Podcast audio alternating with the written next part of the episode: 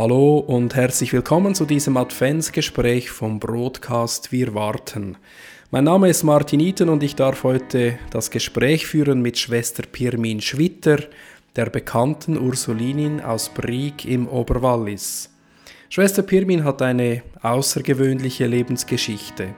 Sie wurde nämlich 1987 nach fast 20-jähriger Krankheit und in aussichtsloser Situation steckend Sie war damals von den Ärzten medizinisch bereits aufgegeben worden, auf wirklich wundersame Weise geheilt. Sprichwörtlich über Nacht, übernatürlich und von den betreuenden Ärzten ratlos zur Kenntnis genommen, sodass sie mich jetzt mit ihren 83 Jahren quietschfidel und komplett gesund zu einem Gespräch in ihrem Kloster empfangen konnte. Gott tat an Schwester Pirmin ein Wunder, zur Ermutigung für uns alle. Es ist eine Weihnachtsgeschichte, die wir jetzt gemeinsam mit ihr ergründen wollen. Ich wünsche beim Zuhören viel Inspiration.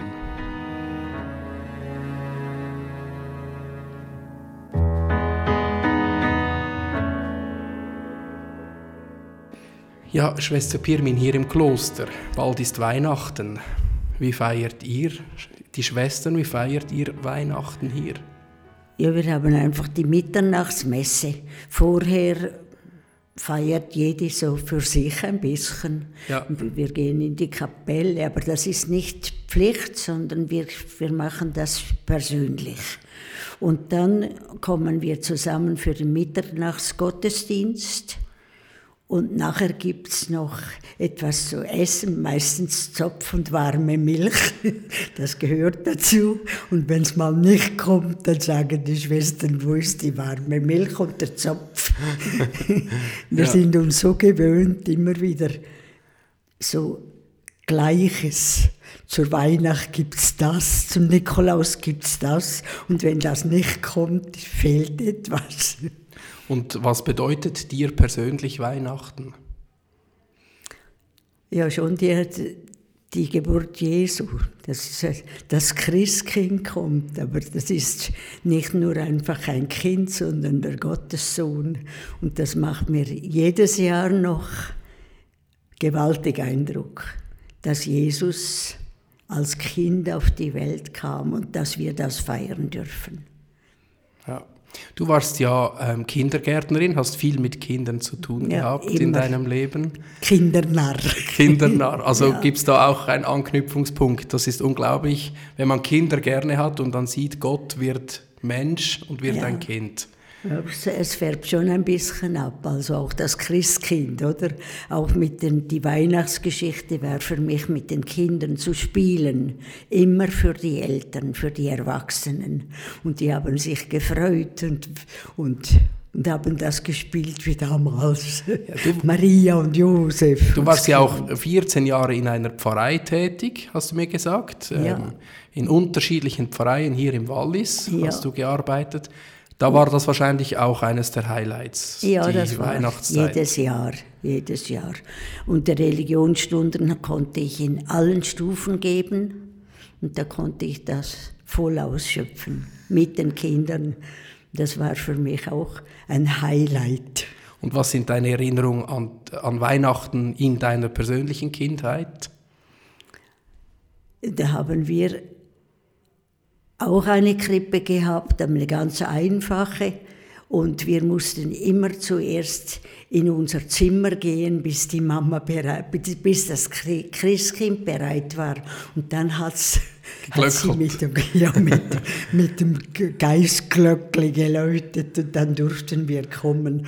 Und das war, ja, das war, natürlich waren die Päckli auch der, ein Highlight für uns, oder? Päckchen auspacken, Papier zusammenlegen fürs nächste Jahr in eine Schachtel. Da, hat die Mama, da war die Mama streng, aber wir hatten wir es gut. Und dann ein, ein, festliches Essen und dann Weihnachtsbiskuit, die wir selber gemacht haben, natürlich mit der Mama. Und ja, es war schön. Du bist die Älteste, ich glaube, von insgesamt vier oder fünf Kindern. Von eins ist gestorben, und nachher waren wir vier. Wir waren fünf. Du bist die Älteste? Ich bin die, ich bin die Älteste, ja. Und du bist nicht hier im Wallis aufgewachsen, obwohl du das, der größere Teil deines Lebens hier verbrungen hast, sondern in der Ostschweiz? Ja, ich bin also Ragaz Pfäfers aufgewachsen, in Pfäfers haben wir gewohnt. Wir, unser Haus steht noch und ich war letzthin in Pfäfers ganz stolz in unserem Haus und bin froh, dass meine jüngste Schwester das restaurieren ließ und dass es noch uns gehört. Also nicht mehr mir, aber einfach uns. Ich kann da ein- und ausgehen, wenn ich will. Die Ferien oder so. Die, meine Schwester hat gesagt, du kannst da hingehen, musst nur schauen, dass du einen Schlüssel hast. Mhm. Und das ist, ist wirklich schön, dieses Haus und der Garten vor dem Haus. Die haben das so schön gemacht. Und dort in diesem Heimatsort von dir ist auch ein Kloster ganz präsent, oder besser gesagt ein ehemaliges Kloster, ein ja, Benediktinerkloster. Pirminsberg. Und das ist auch der Grund, dass du Pirmin heißt, ja, oder? Ja, das da heißen viele, viele Buben heißen Pirmin, es hat aber auch Mädchen, die Pir, Pirmine heißen, das hat mir aber nicht gefallen. Ich will nur Schwester Pirmin. Also du wärst Pirmine getauft und du hast dann das E weggelassen? Oder ist das... Also, Oder ist das, dein e, Ordensname? Hast du früher... Mein Ordensname so. ist äh, Pirmin. Ach so. Und ich wollte das, mhm. aber ich wollte nicht Pirmina ja. sondern einfach Schwester Pirmin. Ja. Aber ich habe dann Schwester Marie Pirmin vor, vorne hingesetzt, aber niemand sagt mir so, jetzt bin ich einfach Schwester Pirmin. Und du ähm, bist eben quasi im Schatten dieses großen Klosters, dieser Kirche äh, Pirminsberg aufgewachsen, das ehemalige Benediktinerkloster, das dann aber äh, zu einer, glaube ich, Psychiatrie... Psychiatrisch, Psychi psychiatrische Klinik St. Pirminsberg. Und dein Und Vater hat dort gearbeitet, war Angestellter bei ja, dieser der war, der Institution. War in, in Birminsberg. Die meisten Väter oder die erwachsenen Männer, die arbeiten in Birminsberg, ein guter Arbeitgeber. Für die Region dort? Ja, für ja, so ziemlich alle. Und die, und die Mütter, die waren sicher vorher alle Pflegerinnen in Birminsberg. Deine Mutter auch? Meine Mama nicht, aber zwei Tanten hatte ich, die waren in Birminsberg und meine Mama, ich weiß eigentlich nicht, was sie gemacht hat. Sie hat einfach mal den Vater geheiratet ja. und ist dann früh gestorben. Genau, also deine Eltern sind beide, als du 14 warst, 13? Ja, als ich 14 war, starb die Mama 13,5. Mhm. Und als ich gut 14 war, sieben Monate später, starb der Vater. Und Innerhalb mit 36,5 die Mama und im 44. Altersjahr der Vater. Mhm. Und Dann, auf einen Schlag warst du eigentlich mit 14 Jahren vollweise. Jawohl, wir waren dann vollweisen. Und zwar die jüngste war fünf, fünfjährig, die andere sieben, gut sieben. Mein Bruder zwölfeinhalb und ich dann beim Vater gut 14. Hm. Und, und dann kam die Frage, was machen wir jetzt mit diesen Kindern? Und ich habe gehört, dass äh, zwei Onkel miteinander diskutierten, ja in ein Waisenhaus wie mit anderen Kindern auch. Und dann hat, kam der Pfarrer auf, zu uns auf Besuch der Ortspfarrer der Schenker. Ortspfarrer Schenker, jawohl. Mhm. Du weißt ja diese Geschichte schon gut, gell? Und dann kam er und dann habe hab ich gesagt, Herr Pfarrer, stimmt das, dass wir ins Waisenhaus müssen? Da sagt er, wer sagt das? Und gesagt, ein Onkel hat es gerade zum anderen gesagt. Und dann hat er gesagt, ich verspreche euch, dass ihr nicht ins Waisenhaus müsst. Hm. Und dann kam die Frage, wer von der Vormundschaft und ich habe den anderen gesagt, wir nehmen, wir nehmen den Pfarrer Schenker. Der hat gesagt, wir müssen nicht ins Waisenhaus. Und dann haben wir, als sie uns fragten, haben wir gesagt, wir möchten den Herrn Pfarrer als Vormund. Also man hat euch doch gefragt. Ja, ja, ja. Und du warst quasi das Familienoberhaupt? Ja, ich war die Älteste. Ja. Und dann hat man uns gefragt, eben, also von den Onkeln und Tanten wollte ich niemand. Und dann war eigentlich der Ortspfarrer der Vormund. Der war der Vormund. Und hatte die ganzen Pflichten, die man dann hat äh, für eine kleine Familie, für eine Kinderschar. Er hat gesagt, ich kann euch nicht viel Geld mitgeben, aber ich kann schauen, dass ihr alle einen rechten Beruf lernen könnt. Hm. Und dann könnt ihr das Leben selber meistern. Ja. Und das hat er auch gemacht. Er hat dann für uns drei Mädchen so wie ein Konkordat gehabt mit Ingenbohl. Und ich war dann die Erste. Ich habe Kindergärtnerin gemacht in Ingenbohl. Die Barbara hat das Lehrerinnenseminar gemacht. Und die Heidi, die Jüngste, die hat die ganze die erste Sektor gemacht und dann das ganze Gymnasium. Und, und mein Bruder, der war dann am Anfang in Stanz. Und dann hat er gesagt, er möchte den Beruf lernen. Und hat dann Maurer gemacht, Maurerlehre und Polier- und, und Bauführerschule und Polierschule oder umgekehrt. Was er zuerst gemacht hat, weiß ich gerade nicht, aber ich weiß, er hat die Maurerlehre gemacht, nachher die Polierschule und dann Bauführerschule und hat sich so er hat immer auf dem Beruf gearbeitet, bis er, bis er geheiratet hat. Und hat denn der Pfarrer, war der vorher schon präsent in eurer Familie? Oder anders gefragt, der Glaube war vorher schon präsent in eurer Familie, dass dann, als diese Notsituation kam, ihr zum, also, zum Pfarrer quasi so ein großes Vertrauen hattet? Oder wie war das? Ja, so, also furchtbar katholisch waren die, die Eltern nicht. Mein Vater ging fast nie in die Kirche. Und dann habe ich mal schon als kleines Mädchen gesagt, warum gehst du eigentlich am Sonntag nicht in die Kirche? Da hat er gesagt, ich habe Frieden, ich habe Frieden mit dem Herrgott. Aber die Leute, äh, die, die Heuchler, und ich wusste nicht, was Heuchler sind. Die mag ich nicht sehen, wie sie in die Kirche gehen. Da kommen sie raus und ziehen alle durch den, durch den Mund. Und ich kam nicht ganz mit, was er da damit meinte. Ich war dann noch ein bisschen zu klein für das. Und dann hat es geläutet, hat er gesagt, du, es läutet, willst nicht in die Kirche gehen? Er hat gesagt, ich gehe gerade einmal für dich, weil du nicht gehst. Und bin viel für den Vater in die Kirche gegangen. Ja. Und die Mama, die starb ja dann mit 36,5.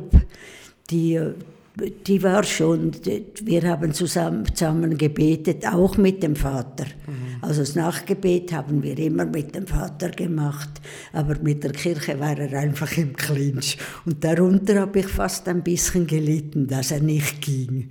Und ich ging dann für ihn. ich habe dann stellvertretend dem lieben Gott gesagt, ich komme jetzt noch für den, für den Vater, weil er nicht kommt.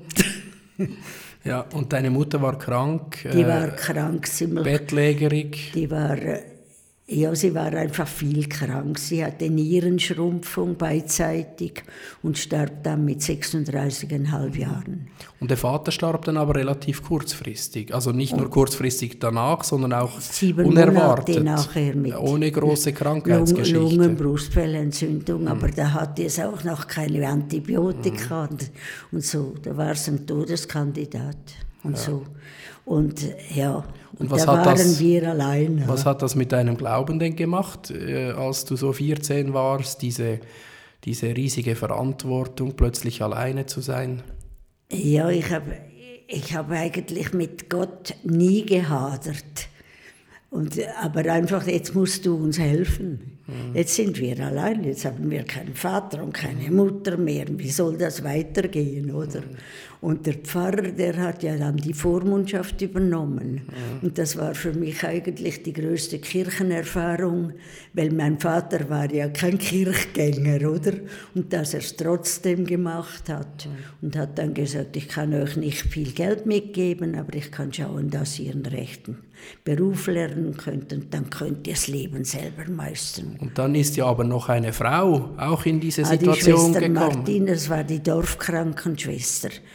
Die war Hebamme, Krankenschwester und die hat Vater und Mama gepflegt. Und hat er, ich habe sie mal gefragt, warum bist du zu uns gekommen? Sie gesagt, weil die, deine Mama so schwer krank war, habe ich ihr versprochen, wenn sie nicht mehr sei, dann schaue sie zu uns. Mhm. Und das hat sie mir eigentlich viel später gesagt, dass sie das versprochen hat, das Versprechen. Und sie war uns eine, eine gute Mama. Wir haben ihr Mama gesagt. Aber erst etwa nach so sechs Jahren haben wir einen versiegelten Brief gemacht. Der Pfarrer hat uns gezeigt, wie man ein Siegel macht, versiegt. Und, und dann haben wir das mit rotem Wachs und so verziert und, und da hineingeschrieben, von jetzt an sagen wir dir Mama. Eben nach dem Tod deiner beiden Eltern seid ihr, so habe ich es in Erinnerung, zu dieser Dorfkrankenschwester gegangen und habt gefragt, ob sie eure zu euch kommen könne. Ihr seid quasi am Ort geblieben im Haus und sie ist wir bei euch sind, eingezogen. Wir konnten in unserem Haus bleiben. Ja. Und sie kam dann zu uns. Es war eine junge Frau eigentlich, ja, ja, die dann später etwa, selber geheiratet hat. Sie war hat. etwa 33. Hey als sie zu uns kam. Sehr selbstlos ebenfalls sich hingegeben. Neun Jahre voll bei uns, bis sie ja, gut 40 war, 42. Und dann hat sie den, einen, einen äh, Bauer geheiratet, der etwa zehn Jahre jünger war als sie und hat wieder vier Kinder aus dem Antoniushaus von Solothurn angenommen. Und da waren wir acht, die Mama, Mama sagten. Und die anderen vier haben hier, und das ist unsere Mama. Und äh, ihr braucht ihr nicht Mama zu sagen, das ist du. Da musste sie wieder schlichten. Ich bin von denen vier die Mama und von euch vier die Mama, also acht waren wir, haben wow. ihr Mama gesagt. Also für mich sind das, auch der Pfarrer auch, die heutigen Heiligen. Also ich denke mir, anders kann es gar nicht sein. Die hat nichts verdient bei uns. Sie hat gearbeitet. Wir konnten ihr nichts geben, wir hatten auch nicht viel. Ja. Unglaublich, ja. Also so ein großes Schicksal und dann doch auch so irgendwie gesegnet zu werden. Und die Hilfe von, ja. von, von Gott, also das, die Hilfe von oben, mhm. die war sicher da, ja. dass wir, ja, wir mussten nicht sterben. Und dann auch noch Ingenbohl, die sind uns entgegengekommen, alle drei Mädchen zum halben Pensionspreis. Also der Pfarrer, der, gut, ich denke, er hat ein gutes Wort eingelegt, aber die Dingenbohler Schwestern kamen uns auch entgegen und haben für uns drei Mädchen, ja, das waren recht, das waren ein paar Jahre, oder? Heidi, Heidi war es.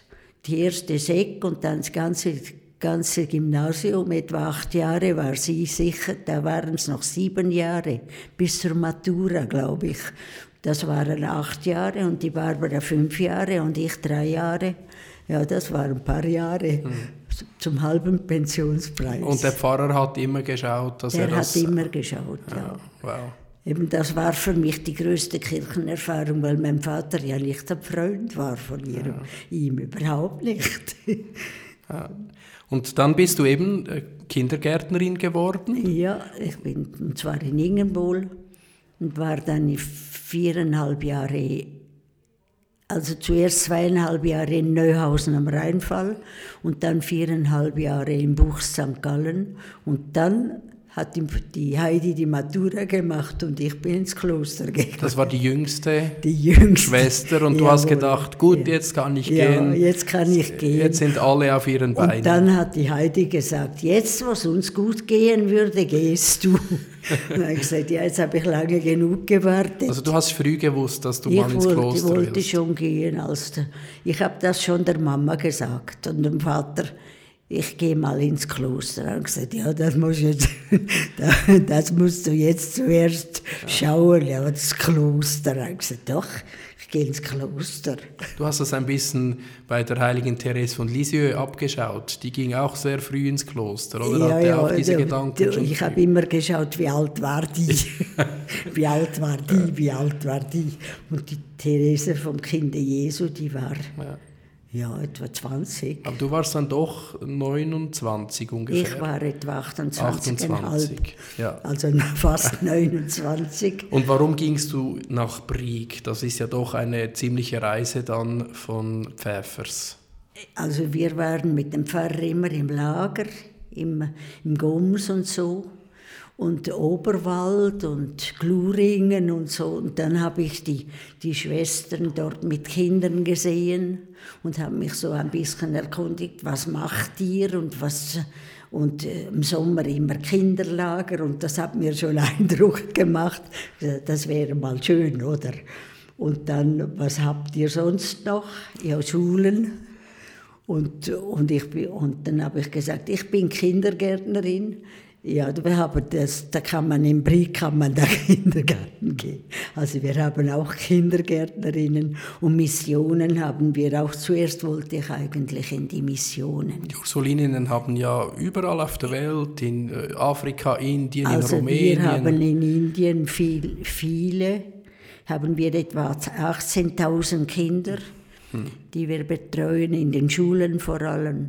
Und in, in Südafrika, da haben wir eigentlich nur eine große Schule mit 1000 Kindern.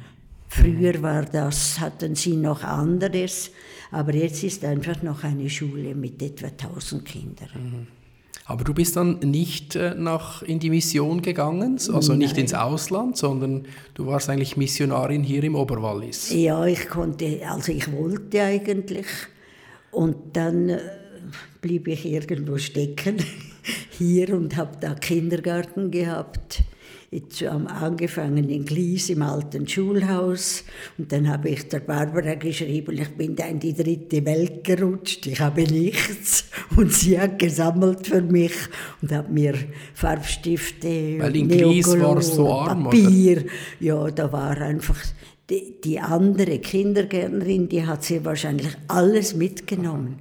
Da hatte es buchstäblich nichts. Ein paar Schiefertafeln, ein paar Kreiden und nichts vom Papier und nichts vom Farben, nee, überhaupt nichts.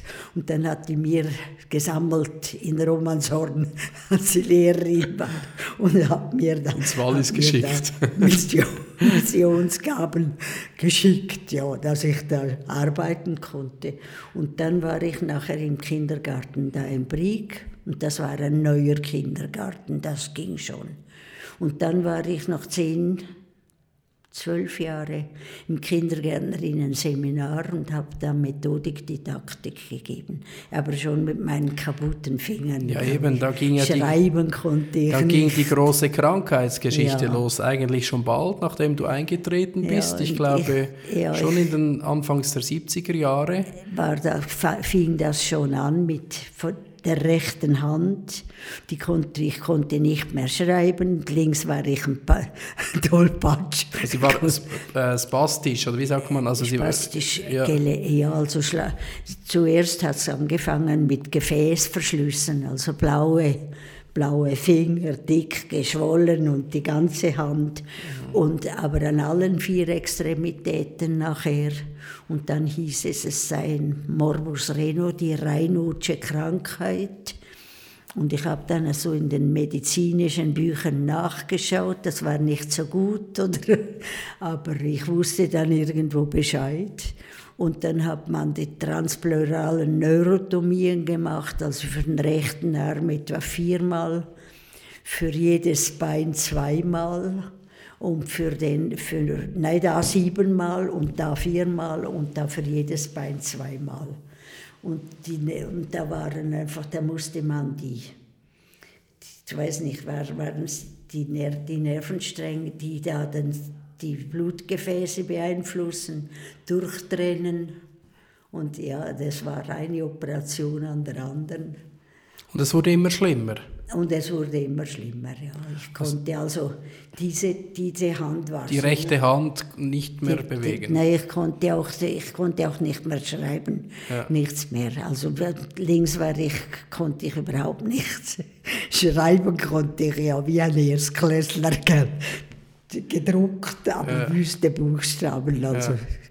Und ja, es, ging einfach abwärts und, ich, und, und an allen vier Extremitäten Gefäßverschlüsse. Und die Professoren im Insel haben mir mal gesagt, auf weite Sicht sterben ihnen alle Gliedmaßen ab.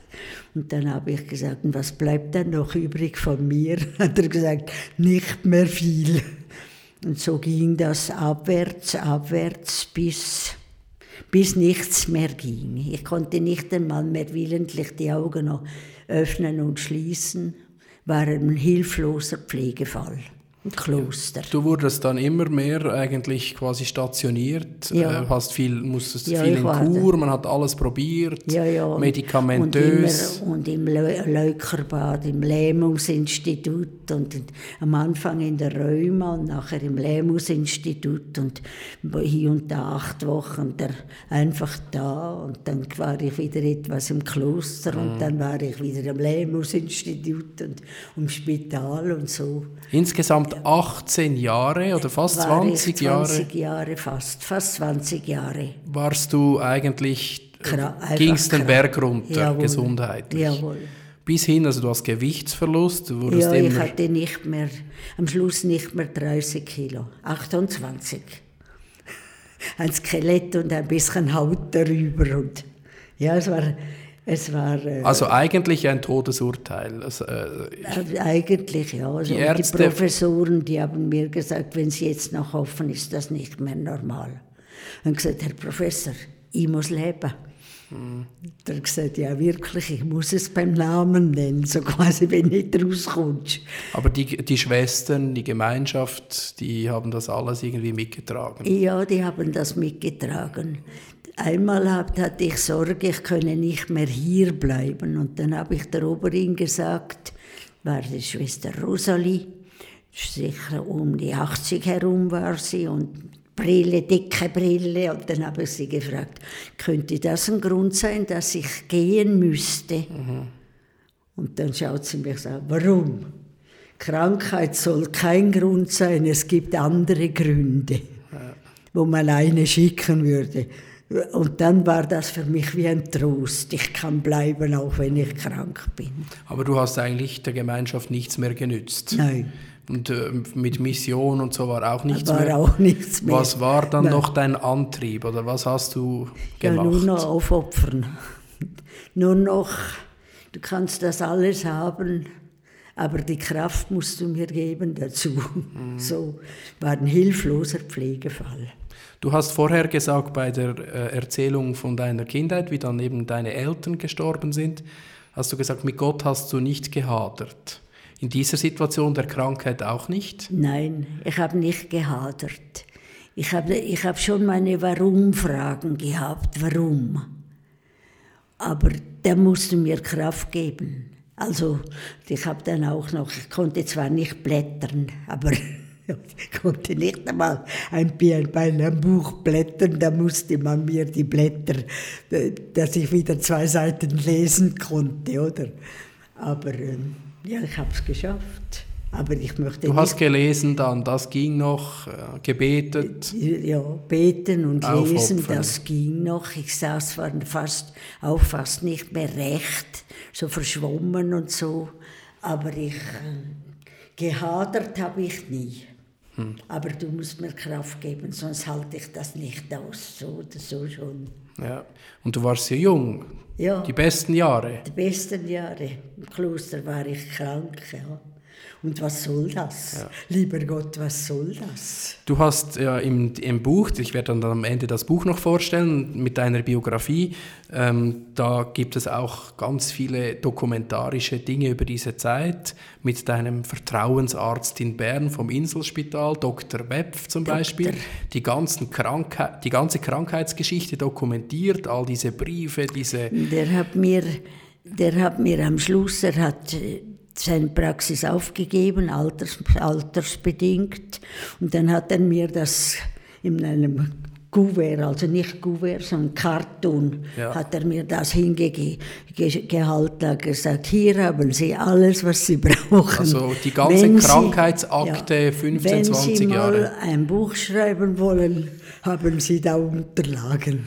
Und das war ja eine ganz spezielle Beziehung zu diesem Arzt, ja, die du hattest. eigentlich schon. Er war eigentlich äh, ein nichtgläubiger Mann, oder? Ja. Er hätte wahrscheinlich gesagt, er sei Atheist. Ja, das sagt, hat er mir gesagt und dann habe ich gesagt, Herr Doktor, für mich sind Sie ein anonymer Christ.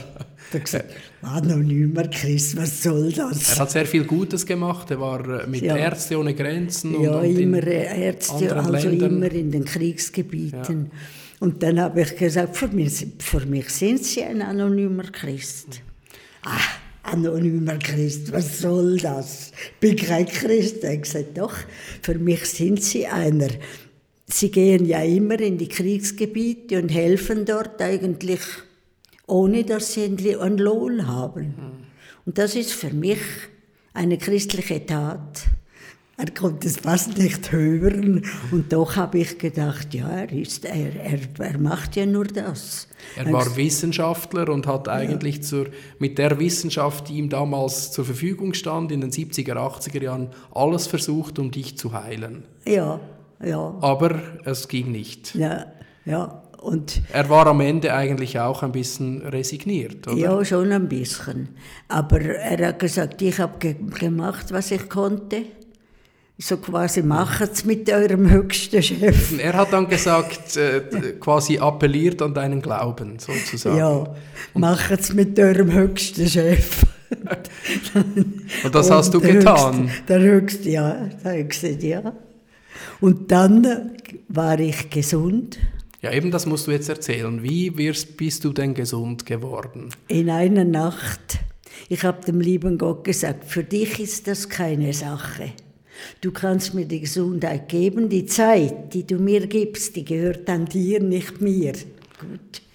Ich arbeite dann noch für dich. Du hast gesagt, ich bringe dir noch ein paar. Wie die Kinder bei Vater und Mutter. Du hast gesagt, ich bringe dir noch ein paar abgestandene. Ja, oder? das habe ich auch gesagt. Genau mit diesen Worten. Ich bringe dir dann noch ein paar abgestandene. Und, und dann, Also man muss vielleicht noch schildern, also das war eigentlich schon an einem Punkt, wo man dachte, Agonie, die letzte, Ja, also man könnte also ich- jetzt eigentlich sterben. Ja, also ich hatte man ging noch- davon aus, dass du stirbst ja, jetzt. das, die, die Ärzte haben nichts anderes gedacht. So quasi, es tut uns leid für Sie. Wir haben gemacht, was wir konnten. Es tut, ja, so quasi machen es mit Ihrem höchsten Chef.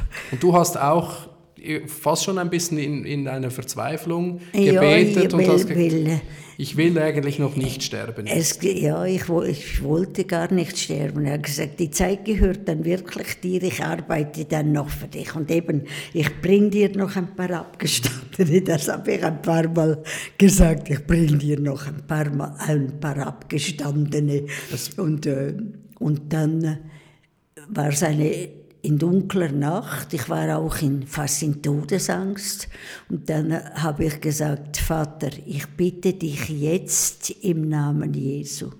Du hast gesagt, wenn man dich im Namen Jesu bitte, werde die Freude vollkommen sein. Ich bitte dich jetzt im Namen Jesu. Und dann packte es mich wie, mit zwei Händen an der Lenden und an der Hüfte und hat mich so geschüttelt wie ein Teppich. Also. Und das war wie, wenn man mich hinwerfen würde von oben nach unten. Und ich war, und ich war äh, da, da und, und sehr wahrscheinlich wieder in einen tiefen Schlaf gefallen. Am Morgen, als ich erwachte, konnte ich meine Hände bewegen. Ich konnte so machen und habe mich gepackt, spinne ich jetzt oder träume ich oder ist das schon der Zustand nach dem Tod? Und dann habe ich gemerkt, ja nein, ich liege ja da im Kloster in meinem Bett und konnte dann die Decke wegtun und konnte schauen, ob ich noch Füße habe. Ich hatte vom Körper ja nicht mehr viel gespürt. Und dann konnte ich mit den Füßen so machen. Lieb Gott, die Füße tun ja, die Hände tun ja. Und dann versuchte ich zu sitzen und ich, das ging. Und ich saß auf dem Bettrand, hielt mich so, stand, äh, die, äh, setzte die Füße auf den Boden, stand auf und hielt mich an der Matratze so. Und dann habe ich gedacht, geht das wohl? Kann ich jetzt gehen? Soll ich es probieren? Und dann habe ich mir selber gesagt, wenn du fällst, lass dich sanft auf den Boden fallen, dass du keine Knochen brichst. Und ich stand da, löste die Hände von der Matratze und machte ein paar Schritte und ging zum Fenster und zurück und schrie, lieber Gott, es geht ja ohne Stöcke und ohne Rollstuhl. Und dann wieder die Sorge, wie lange hält das? Kommt das morgen wieder oder so? Und jetzt bin ich immer noch ganz. Also du hast eigentlich gedacht, das könnte so wie noch einmal ein Aufbäumen sein? Todes, eine Totenbesserung, ja. habe ich gedacht, ja. Und das war es dann nicht. Und da, ja, und dann Irgendwann kamen die Schwestern, ja. oder? Irgendwann kamen die Schwestern und haben gesagt, hey, Hilfe, was ist da los? Ja, und dann habe ich gesagt, soll ich Ihnen etwas zeigen? Dann bin ich denen aus dem Bett und zum Fenster gelaufen und dann hat es ein Hallo gegeben. Die gingen dann dran, dann sagen und dann kamen sie so der Reihe nach schauen und auch noch, die haben auch gezweifelt, wie lange hält das? Ist das eine momentane Tod? Totenbesserung, oder? Nur das. Und ich selber ja auch. Aber es war nicht eine Totenbesserung, es war eine echte Heilung. Ja, unglaublich. Also über Nacht geheilt, das ist, glaube ich, in der Nacht äh, ja. auf Allerheiligen 1987. Ja, genau, Ende Oktober auf Allerheiligen. 1987 genau. ist das eigentlich, bist du einfach durchgeschüttelt worden und ja, wieder, wieder, der Körper ist hergestellt. Und jetzt geh noch einmal, du kleiner Stürmer. Alle das, was du vorher äh, fast 20 Jahre, was dich äh, ja, bedrückt hat und kaputt ja, gemacht hat fast, ja. war wie weg. War wie, war wie weg. Deine alles, Hände waren wie neu. War neu. Alles war neu. Ich hatte neue Hände. Und ja. einfach. Und ich konnte, alles, ich konnte alles einfach packen, greifen und so. Und, und seither geht es mir gut. Und dann bist du zum Arzt gegangen, zum Dr. Webb und hast ja. gesagt, hier bin ich. Ja. Und was und hat er, er gemeint? Er hat alle Reflexe geprüft und gesagt, Schwester Birmin, ich kann nur sagen, hundertprozentig, völlig normal, hat er der ganze Himmel eingesetzt. Und gesagt, Herr Doktor, der Himmel ist der Weg, das ist sonnenklar. Wie geht so etwas? Wie ja. geht so etwas? Ja, alle sind wir ein bisschen erschüttert gewesen, oder? Ja. Alle waren wir ein bisschen. Ja. ja, und dann, wie ging das weiter? Einfach als wäre nichts gewesen oder was hat das mit dir gemacht, diese Erfahrung? Ja, da wollte ich gerade alles machen, was ich, was ich vermisst hatte. Und der, der Arzt hat gesagt, ja, nein, nein, wir gehen nicht so zurück. Wir machen das schrittweise langsam und schauen, ob es geht. Der Zweifel, also es war ja noch nicht hundertprozentiges Vertrauen. Von den Ärzten auch nicht, von mir auch nicht. Wie lange hält das? Kommt das übermorgen wieder oder? Und, und es ging dann, ja, es ging dann immer besser. Und, aber ich war eigentlich hundertprozentig. Die haben die Reflexe geprüft. Wir können nur sagen hundertprozentig. Also so quasi völlig normal. Du hattest seither, das, ist, das sind jetzt fast 40 Jahre her oder 35 Jahre her. Ja, 35 Jahre. Hast du eigentlich keine Beschwerden mehr gehabt? Nichts mehr. Gesundheitlich? Nichts mehr. Nie krank, praktisch nein. immer? Nein, nein, zäh ich wie Katze, zäh wie Katzenlieder. nein, aber, aber ehrlich, einfach... Ja. Einfach alles, ist, alles war hundertprozentig. Also, Unglaublich, ja. ja. Und, und hier und da habe ich dann gesagt, lieber Gott, du hast Humor, dass du mich noch einmal hingestellt hast. Ja. Und wenn ich dann irgendetwas äh, vergessen habe, also dass, dass ich dem lieben Gott die Zeit mhm. gegeben habe, dann ging es mir durch den Kopf, hey, die Zeit gehört mir, nicht dir. Mhm. Und dann musst halt zeigen, was du willst. Ich weiß nicht, was du mhm. willst. Und dann ging es wieder vorwärts. Ja.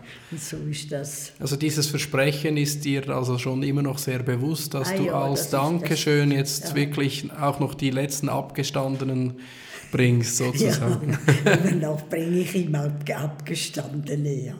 Ja, du bist dann ja eben voll aktiv wieder geworden und äh, mit jugendlicher Frische in die Pfarrei und in die Arbeit. Du hast Seelsorgeangebote gemacht, Exerzitien geleitet. Ja, ja, also ja. wirklich unglaublich viel bewirkt, auch hier im Oberwallis. Auch, auch an Jugendtreffen ging ich wieder, nach Köln zum genau. Beispiel und wo noch.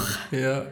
Paris Rom, hast du gesagt, oder Rom, genau. Rom, ja. Köln und wer noch, was noch? Und du hast vor allem überall auch immer Zeugnis gegeben. Und du hast dieses Zeugnis auch, abgelegt. Ja, ja da habe ich den jungen Leuten auch, auch äh, das Zeugnis weitergegeben. Ich habe gesagt, nicht Wundersucht will ich stillen, aber auch sagen, dass Gott existiert und dass er uns kennt.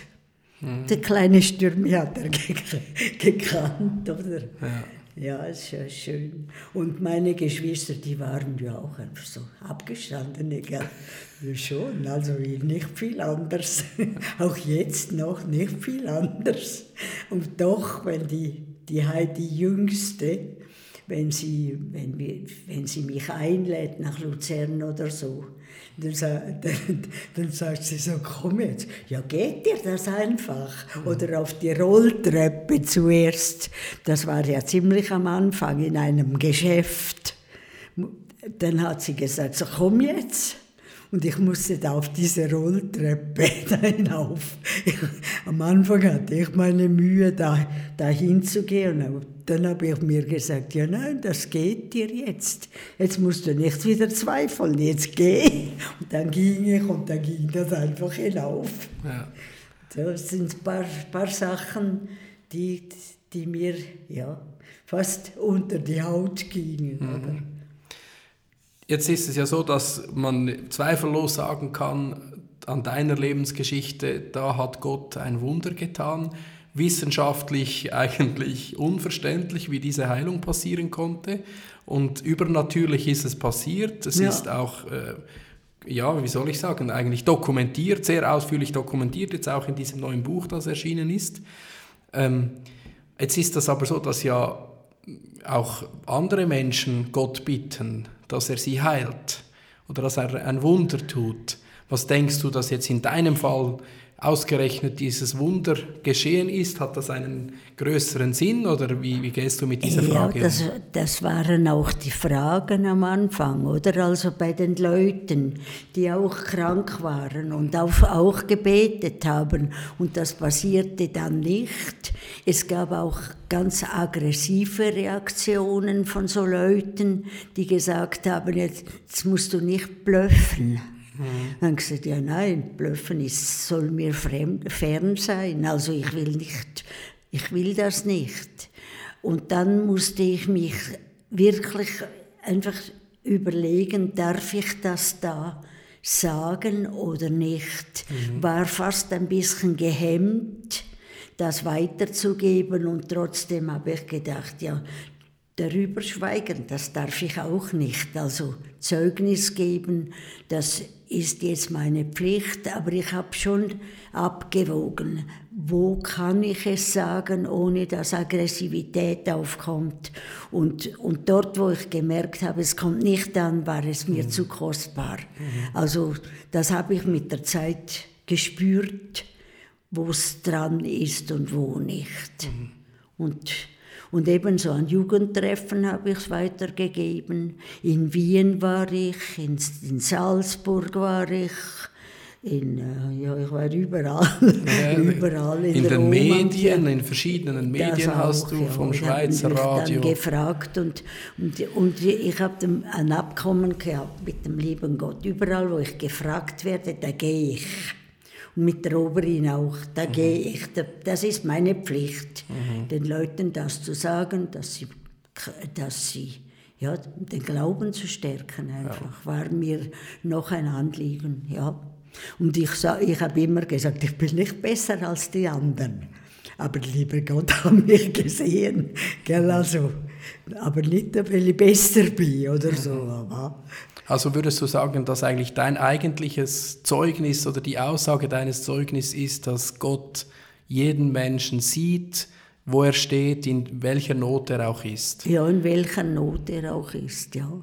Und, und ich sage Ihnen dann, ich kann, ich kann für sie beten, aber ich kann ihnen nicht versprechen, dass Gott auf mich hört. Also, aber ich sage es ihm. Also, die weiß er auch nicht, oder? Ich kann ihnen nicht falsche Versprechen machen oder meinen, ich könne heilen. Und gesagt, ja, ich kann nicht heilen, das muss der liebe Gott machen. Da haben die dann gemeint, ich hätte da heilende Hände, ja.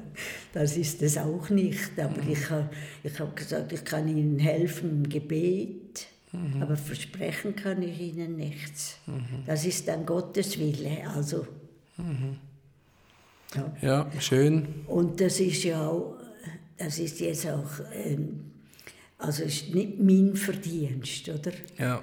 Dass ich besser bin als du. Mhm. gesagt, oh ja, meine Höhe. oder? Ja, ja. ja. Und trotzdem eben, es ist ein mächtiges Einwirken Gottes in eine Lebensgeschichte, in eine Krankheitsgeschichte, wo etwas ganz anders wird. Und da sind wir wahrscheinlich wieder wie am Anfang unseres Gespräches bei Weihnachten. Ja. Gott wird ganz konkret, wirkt in der, in der Menschheitsgeschichte, wird er Mensch, er wird Teil davon und bringt Hoffnung, bringt Umkehr, bringt eine andere Perspektive wieder. Ja. Ein Weg ja. des Heils. Ja, also würdest du sagen, ist eigentlich deine deine, ähm, dein Zeugnis ist auch ein bisschen eine Weihnachtsgeschichte. Ja, eine wundervolle habe, Weihnachtsgeschichte. Letztes Jahr haben mich die Einsiedler zur Weihnacht, zur Weihnacht eingeladen. Also das Kloster Einsiedeln. Kloster Einsiedeln haben mich eingeladen, den Schülern diese Weihnachtsgeschichte zu erzählen. Und ich glaube, fast dieses Jahr will er es auch wieder. Ja, und ich denke, es ist für die Menschen, es ist nicht nur für mich. Also ich und, und dort, wo ich gefragt werde, da sagt, da, erzähle ich es auch. Mhm. Also wenn es mir zu kostbar ist, wenn ich merke, das ist dann nur äh, irgendetwas, Markt oder was, das will ich nicht, dann ist es mir zu kostbar. aber, aber so Jugendlichen, alten Leuten auch. Mhm. Es gibt schon alte Leute, die dann äh, fast ein bisschen aggressiv werden. Das kann es geben. Weil sie dann sagen, ja, ja ich ja, leide trotzdem. Ja, ja. und dann muss ich, dann muss ich da ein bisschen relativieren und sagen, ja, ich bin auch, nicht, ich bin auch ein Mensch, ein hundsgewöhnlicher. genau. Ein Schwitter, ein hundsgewöhnlicher Schwitter. Schwitter, dein Familienname, Schwester Pirmin Schwitter. Ähm, jetzt ist eben dieses Buch erschienen und am Ende von unserem Gespräch möchte ich natürlich vor allem dieses Buch auch noch empfehlen. Ich finde es ein schönes Buch auch. es ist ähm, von Hubert Taylor, einem ja. Walliser, der äh, über längere Zeit mit dir immer wieder über dein ja, Leben gesprochen hat, alles, hat. Er hat alles aufgenommen, was ich ihm erzählt habe. Und das steht jetzt in diesem Buch, habe ich gesehen. Deine ganze Lebensgeschichte, das Buch heißt Auf Flügeln des Glaubens und was eben auch ganz speziell ist an diesem Buch, einerseits ist, dass dass eben diese ganze Krankheitsgeschichte dokumentiert wird, alle diese ärztlichen Zeugnisse, Berichterstattungen, Überweisungsberichte, alles Mögliche äh, wurde da gesammelt, dokumentiert, zusammengefasst. Und das kann man also alles, auch die Krankheitsgeschichte und die, drastisch, äh, die drastische ja, Situation damals kann man äh, eins zu eins nachlesen. Und es hat auch etwas drin, was das Buch sehr wertvoll macht, nämlich Bilder, die du selber gemalt ah hast. Ah ja, das hat es auch noch. Du bist auch Künstlerin.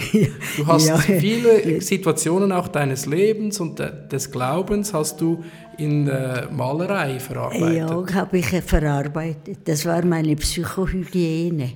Ja. Bemalen. Ja. Und da haben einige dieser Bilder den Weg ins Buch gefunden und die sind auch noch mit dabei und eröffnen auch noch eine Perspektive auf dich und auf deinen Glauben. Ja, das ist mein, also mit Malen kann ich viel verarbeiten auch. Ja. Also ein schönes Buch, 256 Seiten. Ich hatte die Ehre, dass ich das Buch gestalten durfte das Layout machen durfte. Also auch ja, schön, schön Bist du zufrieden? Gemacht. Sehr schön. Und auf dem Bild, und damit möchte ich eigentlich so ein bisschen zum Ende kommen, auf dem Titelbild des Buches sieht man, wie du die Hände so zusammengehalten äh, trägst oder vor dir hast. Mache ich noch. so empfangend, in einer, einer Haltung des Empfangens. Und man sieht diese Hände Und man könnte meinen, das sind Hände einer jungen Frau. Und man würde glauben, da ist nie eine 20-jährige Krankheitsgeschichte, die von den Händen ausging, jemals da gewesen. Ja, das ist von den Händen ausgegangen. Deine Hände sind eigentlich wieder absolut. Die sind neu. Ja. Die sind wie neu. Neue Hände hatte ich und alles habe ich können, weißt du. Also du hast Hände wie eine 40-, 50-Jährige. Könnte fast sein, hä? Sie sind schon ein bisschen älter. Ja. Aber sehr schön und eben das Buch heißt auch Flügel des Glaubens. Und ähm, es ist eine Ermutigung, wirklich dieses Buch, die wundersame Heilungs- und Lebensgeschichte von Schwester Pirmin Schwitter. Erschienen in Edition Kultur, Herausgeber, wie gesagt, ist Hubert Thäler. Und man findet das Buch eigentlich im örtlichen Buchhandel. Buchla, ja. Genau. Ja, sollte sein. Ja, Schwester Pirmin, das war jetzt sehr ermutigend. Jetzt haben wir kurz vor Weihnachten. Ist es für dich trotzdem immer wieder neu, Weihnachten, auch ja. mit 83 Jahren? Ja, es kommt mir, äh, es kommt mir, es kommt mir immer in den Sinn. Also ich, ich kann es nicht streichen und ich will es auch nicht. Also diese ja. Geschichte ja. möchte ich nicht streichen, aber ich möchte nicht noch einmal durch. Das schon. Aber wenn du jetzt an die Leute denkst, die jetzt vielleicht zuhören, in unterschiedlichen Situationen des Lebens stehen und du so jetzt mit dem Blick deiner Lebensgeschichte zurück, was würdest du ihnen sagen ähm, mit dem Glauben und mit, mit Gott? Wie soll man da am besten vorwärts gehen, dass das gut kommt? Also ich denke mir, die, die Antenne nach oben ist immer das Beste. Äh, Gott hört uns zu und er hilft uns auch, er gibt in gewissen Momenten gibt er die notwendige Kraft. Das habe ich erfahren und, und erfahre sie auch jetzt noch, wenn ich etwas tun muss, das mir fast zu schwer vorkommt, dann sage ich, komm mit. Und er kommt mit und hilft. Und das macht er nicht nur bei mir, das macht er auch bei euch allen.